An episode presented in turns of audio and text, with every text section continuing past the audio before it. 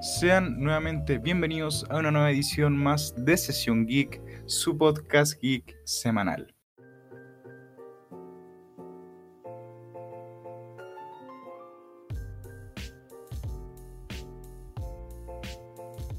El sábado 22 de agosto fue la DC Fandom, el mega evento producido por la compañía DDC en el que presentaron una infinidad de cosas, pero lo que se robó la mirada de todos fue el stand de The Batman, ya que en este presentaron un espectacular tráiler y también el director de la cinta, Matt Reeves, entregó mucha información sobre este nuevo proyecto. Este podcast se dividirá en dos partes. La primera hablaré de lo que veremos en este largometraje y en la segunda parte me enfocaré en lo que me gustaría ver en esta película. Así que comencemos. Quiero empezar hablando de lo que dijo Matt Reeves en la convención, ya que dio muchos detalles sobre la versión de Batman de Robert Pattinson.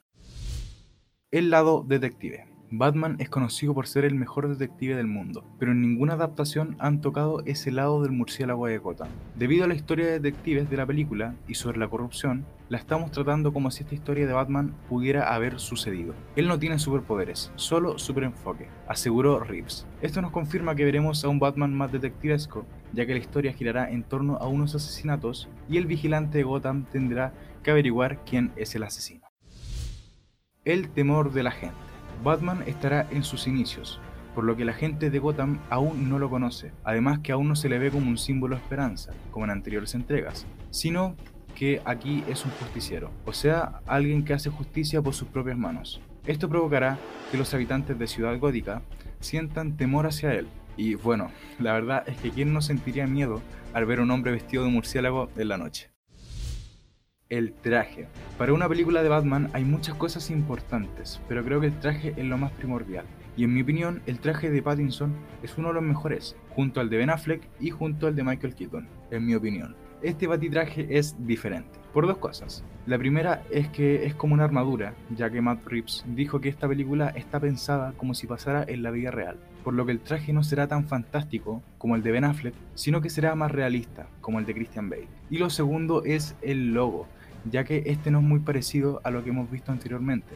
Se ha hablado mucho un rumor que dice que estaría formado por el arma que mató a los padres de Bruce Wayne, y no suena tan loco, ya que lo hemos visto en los cómics, en donde Bruce funde el arma con la que mataron a sus padres y forma algo así como una placa metalizada la cual la coloca bajo de su mítico logo de murciélago. Y seguimos con los rumores, y aquí hay uno que está sonando muy fuerte, el cual fue filtrado vía Reddit, el cual dice que Batman tendría dos trajes en esta película. El primero es el que se le ve en el adelanto, pero posteriormente este sería destruido, y así Bruce Wayne tendría que crear uno completamente nuevo.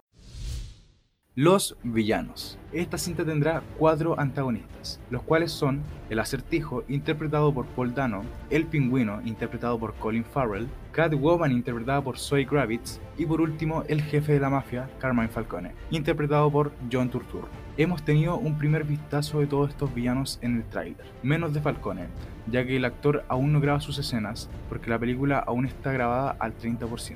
Ahora analizaremos a todos los villanos. Y comenzamos con el acertijo. En el adelanto no se le ve con su característico traje verde, que en mi opinión me parece un acierto, ya que le da un toque más oscuro al personaje, no como en la versión de Jim Carrey por ejemplo. Este será el villano principal, el cual le dejará pistas por toda la ciudad al justiciero de Gotham, al igual que en la saga de juegos Arkham. En el tráiler podemos ver cómo mata a un hombre y escribe en el cuerpo de él No More Lies, que en español es No más mentiras, por lo que podemos deducir que este personaje podría estar asesinando a un político corrupto o a un periodista el cual fue comprado para adulterar las noticias. Y seguimos con Oswald Cobblepot, más conocido como El Pingüino. De este personaje vimos muy, pero que muy poco, pero en mi opinión el aspecto que tiene es fantástico, luce igual que al de los cómics. Como anteriormente dije, este villano estará interpretado por Colin Farrell, el cual luce irreconocible, ya que ocupó maquillaje prostético.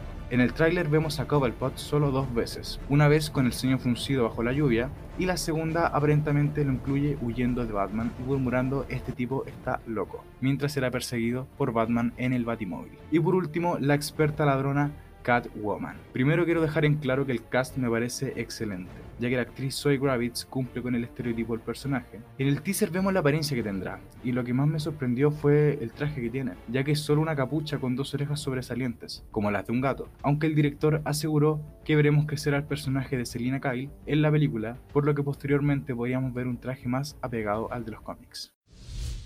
El Batimóvil. Algo que ha disgustado a algunos fans es el Batimóvil, ya que no es como un tanque de guerra como el de Christian Bale o el de Ben Affleck, sino que es más como un auto deportivo, pero mejorado. Reeves dijo que este Batimóvil se apega a esta versión de Batman, o sea, un Batman que está empezando y mejorando poco a poco en qué cómic está inspirado. No es sorpresa para nadie que en esta adaptación veremos a un Batman más joven, como el de la saga de Dark Knight de Christopher Nolan. Solamente que esta vez no veremos sus inicios como tal. A lo que me refiero es que esta historia está posicionada en el segundo año de Bruce Wayne siendo Batman y estará adaptando el cómic Batman año 2 la mentalidad de Batman y Bruce Wayne. Como anteriormente dije, esta historia estará en el segundo año del multimillonario Wayne como el murciélago de Gotham, y por eso aún le faltan muchas cosas por aprender. Según Matt Reeves, este Batman será muy imperfecto, ya que está empezando en esto de ser un héroe o, bueno, un justiciero. A Batman aún no se le ve como un símbolo de esperanza, ya que como dije, es un justiciero,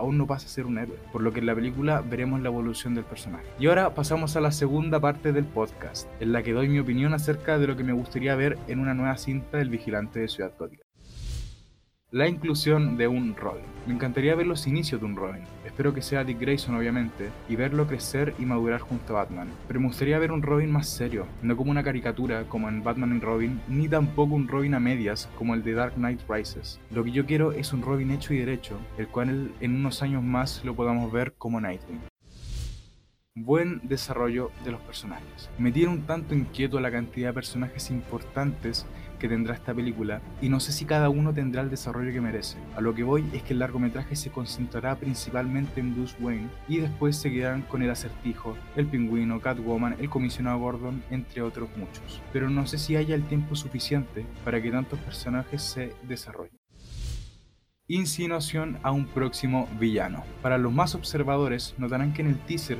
hay un pequeño guiño a la corte de los búhos. Para los que no lo vieron está en la carta que le deja el acertijo a Batman. En el frente de la tarjeta se puede observar a un búho. Esto podría ser mera coincidencia, pero quiero pensar que no. La corte de los búhos es una organización perteneciente al crimen organizado y es una sociedad secreta. Estos controlan todo lo que pasa en la ciudad ya que tienen un poder absoluto. Y bueno, aquí finaliza este podcast sobre la próxima película de Batman, la cual se estrenará el 1 de octubre de 2021. O sea, queda más de un año para ver nuevamente a Batman en acción. Los invito a seguirme en mi Instagram, me llamo sesión.geek, ahí estoy subiendo constantemente todas las noticias del mundo geek. Espero que hayan disfrutado este podcast, al igual que yo, y nos estaremos viendo pronto. Hasta la próxima.